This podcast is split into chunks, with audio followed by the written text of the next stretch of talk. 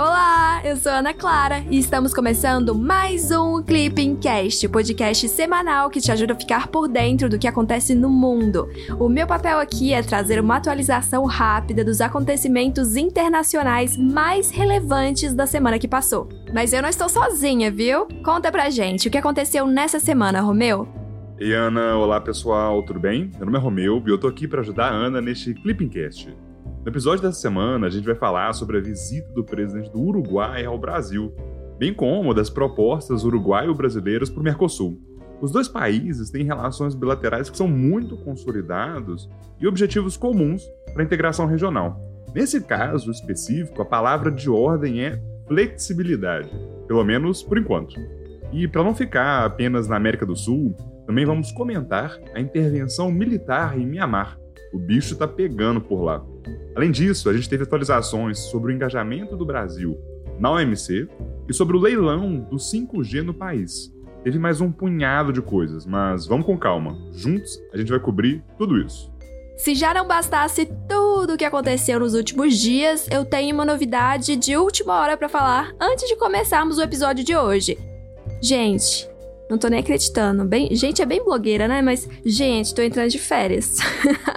é isso mesmo. Depois de mais de 100 episódios, eu vou tirar uns dias para descansar. Merecido, né? Pelo amor de Deus. Mas não se preocupem, porque o Romeu vai estar tá aqui gravando todos os clipping casts para vocês. Então, toda segunda-feira, no mesmo horário que você tá acostumado a acompanhar o podcast, vai ter podcast para você, beleza? Vocês também estão precisando de férias, né, gente? Ó, vamos fazer assim. Entrem lá no Instagram do Clipping, o arroba clipping CACD e comentem na primeira foto, na última postagem, né, do Clipping. Comentem assim, também quero férias, hashtag vindo podcast. Beijo, pessoal. É com você, Romeu. Merecidíssimo, Ana. Bom descanso, aproveita suas férias e volta logo, porque a gente vai sentir falta, viu? Mas beleza, então, vamos ao que interessa mesmo, pessoal, que é o resumão dos dias 1 a 5 de fevereiro. América Latina.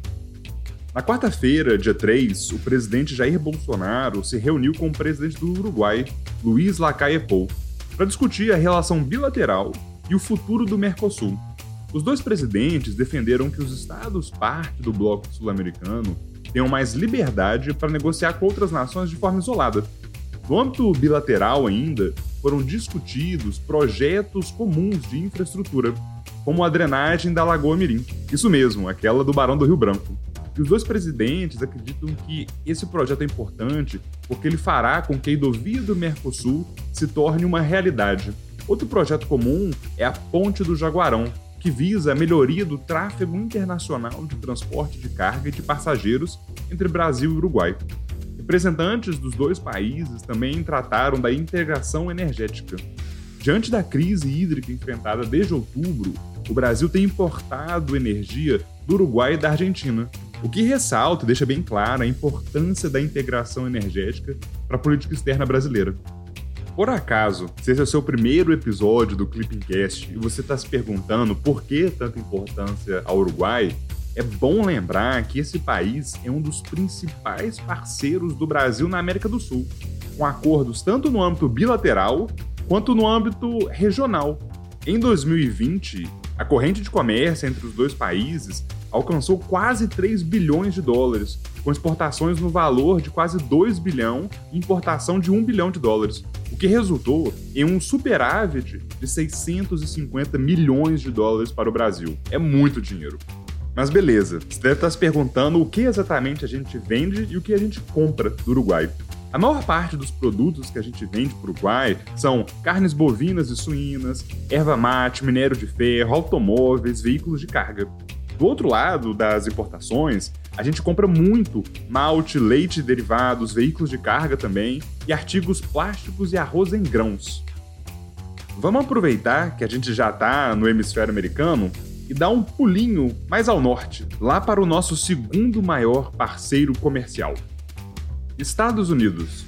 Na terça-feira, dia 2, o presidente dos Estados Unidos, Joe Biden, reverteu medidas sobre a imigração do governo de Donald Trump o democrata criou uma força-tarefa para promover a reunificação de familiares separados durante a gestão anterior. Entre outras ações, Biden já havia suspendido também as obras de ampliação do muro na fronteira com o México. Isso, aquele muro mesmo, famoso, que Donald Trump disse que ia construir. Em relação ainda à migração, que é um dos principais objetivos de Joe Biden, a criação de um amplo programa de cooperação para fomentar o desenvolvimento em países latino-americanos, sobretudo na América Central, que é a principal origem dos imigrantes que entram nos Estados Unidos.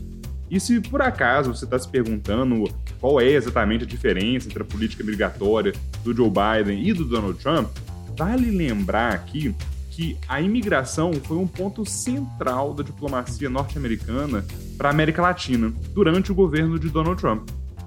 Nos quatro anos de administração republicana, foi adotada uma política de tolerância zero em relação à imigração ilegal e também de imposição de restrições aos pedidos de refúgio. México, Guatemala, El Salvador e Honduras foram os principais alvos de uma retórica anti-imigração eles foram exortados a tomarem ações mais restritivas em relação à migração, justamente para não sofrerem represálias econômicas ameaçadas por Washington.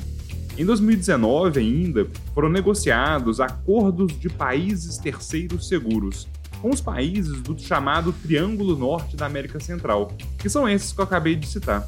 E por meio desses acordos, o estrangeiro que entrasse ou tentasse entrar nos Estados Unidos por meio da fronteira sul, depois de não ter solicitado proteção em um terceiro país a caminho dos Estados Unidos, não estaria apto para asilo e, portanto, seria deportado. Dessa forma, centro-americanos que se dirigiam ao território norte-americano deveriam solicitar asilo aos Estados Unidos e aguardar o trâmite do processo no primeiro país terceiro seguro que viessem a chegar, depois de terem deixado o seu país de nacionalidade. Uf, já tá bom de atualizações sobre o hemisfério americano, né? Que tal a gente falar um pouquinho agora sobre diplomacia comercial? OMC.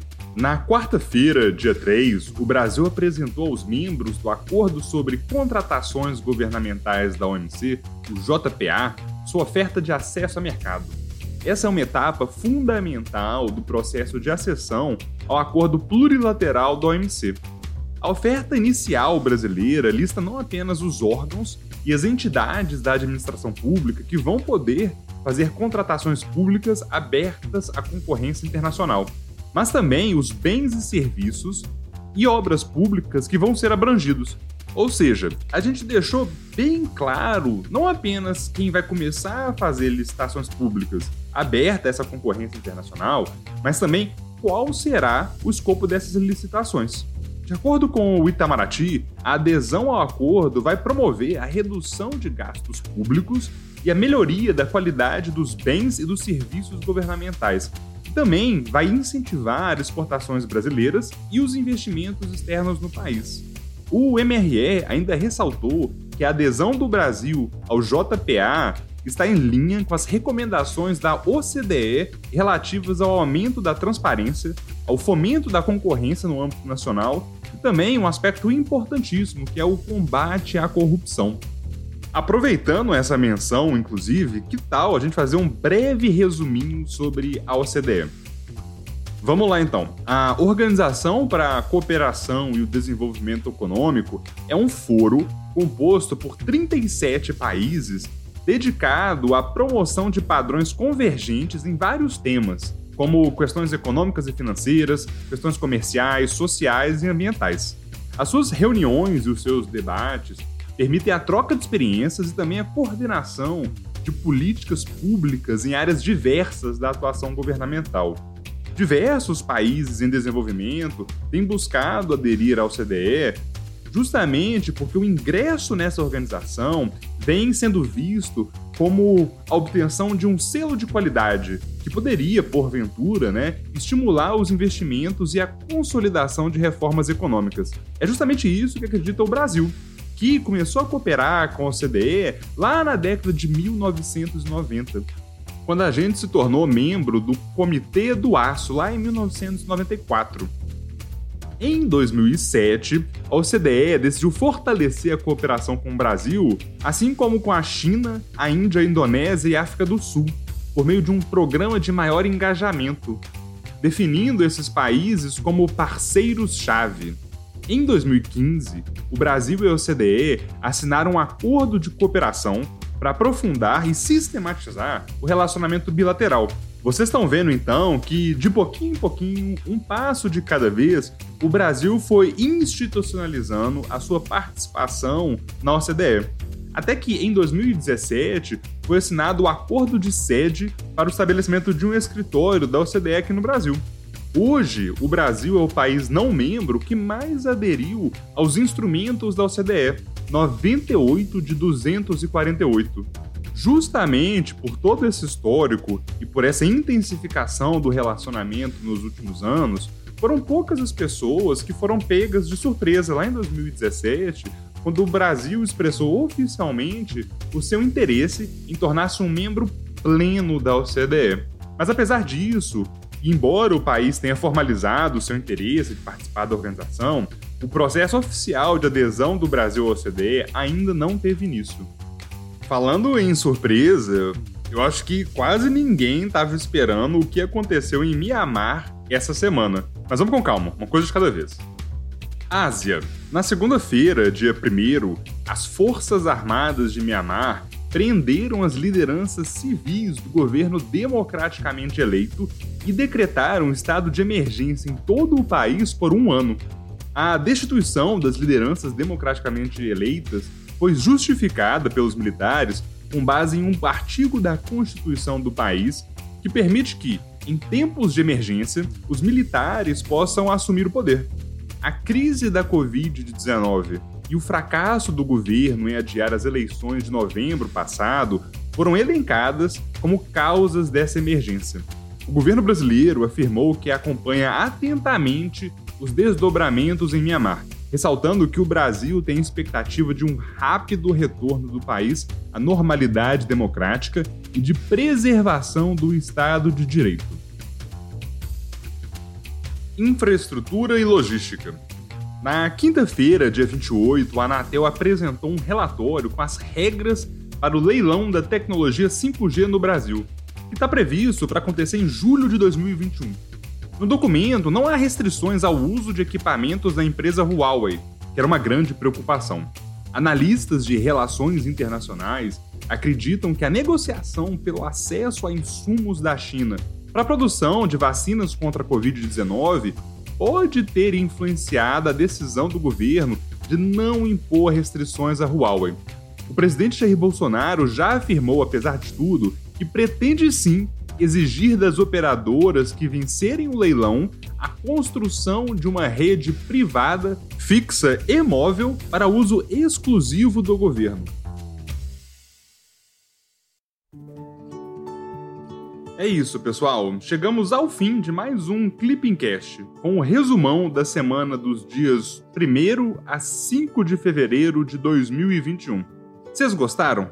Tem alguma crítica? Manda mensagem sobre o conteúdo do podcast pelo nosso Instagram, o arroba clipping_cacd. Também vale compartilhar nas suas redes sociais a sua rotina de estudos no Clipping. Vamos adorar acompanhar sua jornada rumo à diplomacia. Até semana que vem. Tchau, tchau.